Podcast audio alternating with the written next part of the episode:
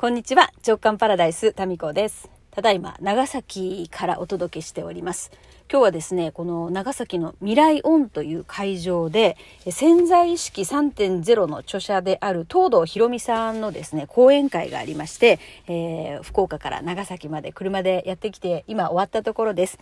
でですね、この、その、講演会を主催したのが、まあ私の片付け講座にも、あの、ね、何回か参加してくださってる方だっていうのは、この前の回でお話ししたんですけど、でもうね、主催すごい頑張ってて、いや、なんか、つゆこさんって言うんですけど、沢田つゆこさんって言うんですけど、つゆこさんみたいなことで声かけしたところですね、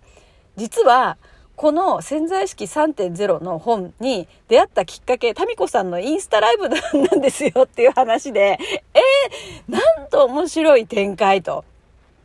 思ったんですよ。でね、その、私はその去年だったかな、去年のゴールデンウィークに、こう自分のね、こうダイエットからの多分インスタライブで、その脂肪にね、いろいろと聞いてみたらいいんじゃないかというふうな話をしてた時に、インスタライブを見てくれてた方から、この本をですね、紹介してもらったんですよ。潜在意識3.0。うん。で、そこから、あのー面白かったので、この本でもそういうその体と対話するっていうこと、こ、まあ、あの、ひろみさんは臓器と対話するっていう表現をされてますけど、その書いてますよっていう風にして紹介したんですよ。大興奮して。で、つゆこさんがそれを見て、で、この本読んでみて面白かったんで、その、東堂ひろみさんの、えっ、ー、と、主催するリトリートとかに参加して、で、そこから、あの、学んでですね。で、まあ、その流れでの、この絶対ひろみさんを長崎に呼ぶっていう方、あの、長崎の方なんでね。えー、で、そういうことで今日実現したらしいんですよ。で、今日はなんかね、全国から遠いところから、もう、あの、30名ぐらいかな、参加されてて、でもこの流れがものすごく私はまず面白くて、えー、まあ、発信するっていうことをですね、うん、そう、今ね、あの、自分開花 JK 塾、私のコミュニティの中で、発信するっていうことを、こう、やり始めた人っているんですよ、ちらほらね。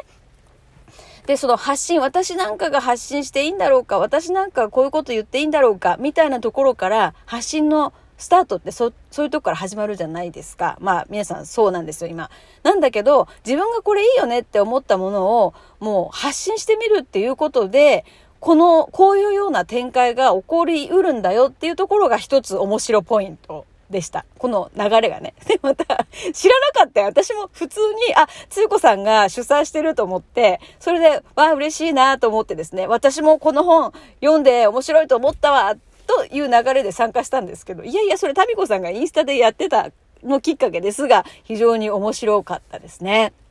うん。だから人って、やっぱ自分が思っている以上にですね、誰かに影響を与えているものなんだな。で、これね、私もこの番組でもよく言ってるじゃないですか。それの非常にわかりやすい形での今日のこの、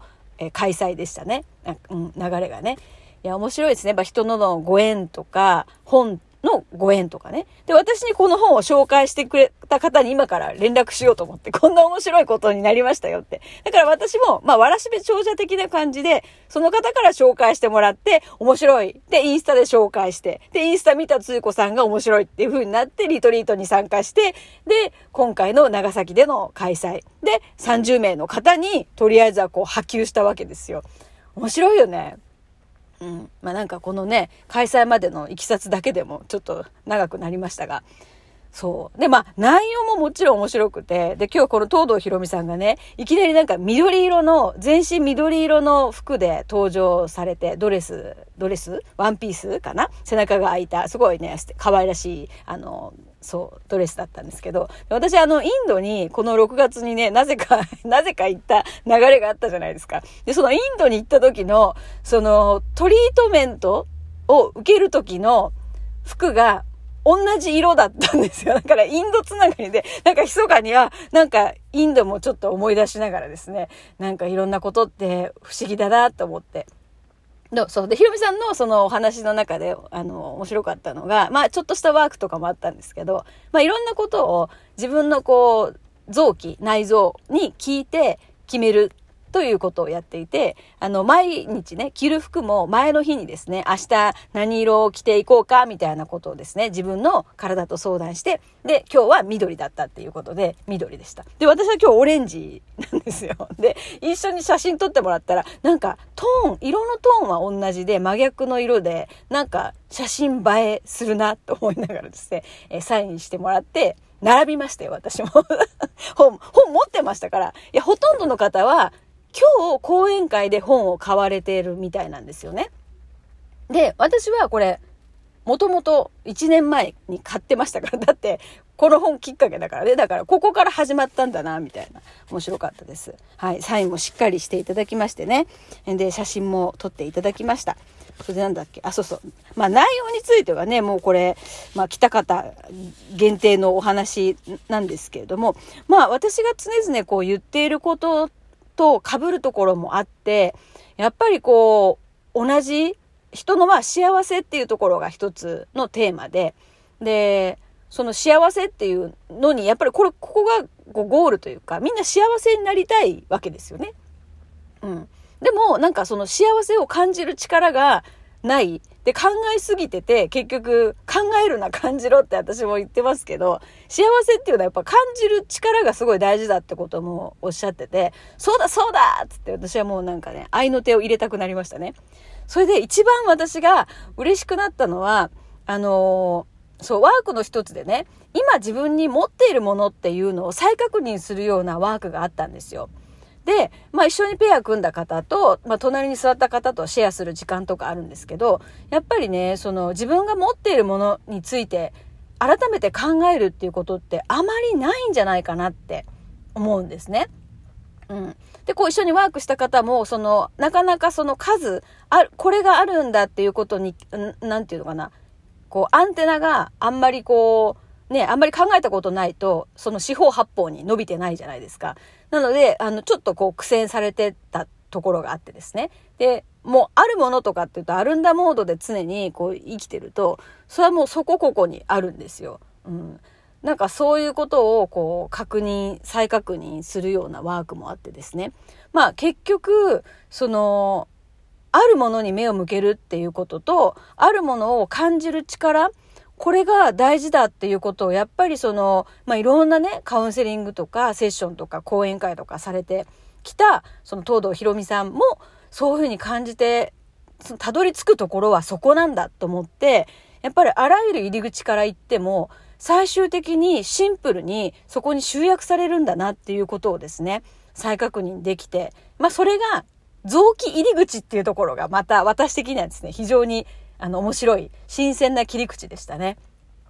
うん、私はなんか自分の体の声っていうのを聞こう聞こうって、周りにその結構セラピストとか体のことを専門にやってる方が多いので、体の声を聞きましょうっていうことをよく提案していただくんですけど、なかなかそこができてなくて、で、もうここ3年ぐらいかな、体の声を聞こうっていうアンテナをこう、最初鈍かったところからですよ。やり、やってきた流れで、このね、東堂ひろみさんの本に出会えたっていうところがありまして、で、今日のお話を聞いてね、ますます自分の内臓とか、まあ、細胞は全部知ってるみたいな。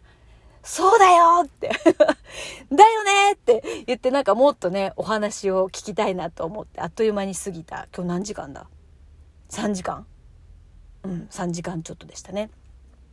そう。まあ、だからこの、まあ、お話の内容はちょっとね、まあ、詳しくは本読んでくださいとしか、ちょっとね、えー、言えないところが、もう全部言うわけにいかないんですけど、うん。なんか今あるものに、改めて目を向けて、うん。そして感じる力。まあ、そのためには、私が、私的にはこう、スペース命っていうか、スペースを空けるっていうこともすごく、あの、一緒にお伝えしたいんですけど、で、この東堂ひろみさんの視点でいくと、まあ、考えすぎないとかいう、そこ、まあ、考えすぎないイコールスペースが空くっていうことだから、いや、なんかその、やっぱシンプルに集約されていくんだなが一つすごく嬉しかったことですね。うん。で、うん。やっぱそこ大事なんだっていうところをまた再確認して、私も声を大にして言っていこうっていうふうに思いました。あと、あ、そうそう、あとね、自分と対話しようっていう。ここもだから日記ナイトとかでずっとほら自分との対話、朝のノートとか日記とかね、やっぱここもやっぱ大事だっていうことを、まあ、その東堂ひろみさん的には、こう、臓器との対話。臓器っていうのは分かりやすいですよね。私なんか思いました。うん。人によるのかななんか臓器って、ものがあるじゃないですか。物質？物体としてあるから、やっぱり物体としてあるものって、すごく感じやすい。まあ、心臓を感じろとか言っても、まあ、心臓がこう動いてるから触ったらわかるか。でもなんか得体の知れない、そう、潜在意識とかっていう風に言われるよりかは、まだ臓器っていう風な、取っかかりがある方が、確かにこう、なんか扱いやすいというか、うん、なんかやってみようかなっていう気になるし、やっぱ体に感謝するとか、意識して映像化できるものっていうのは、うん、意識しやすいなっていうふうに思いましたね。やっぱ要はこう潜在意識の力をもっと使っていこうっていうことをですね、おっしゃってたんだと私は受け取りましたが。で、なんかそこ面白いじゃない。だって、まだまださ、見えてないところがいっぱいあるんですよ。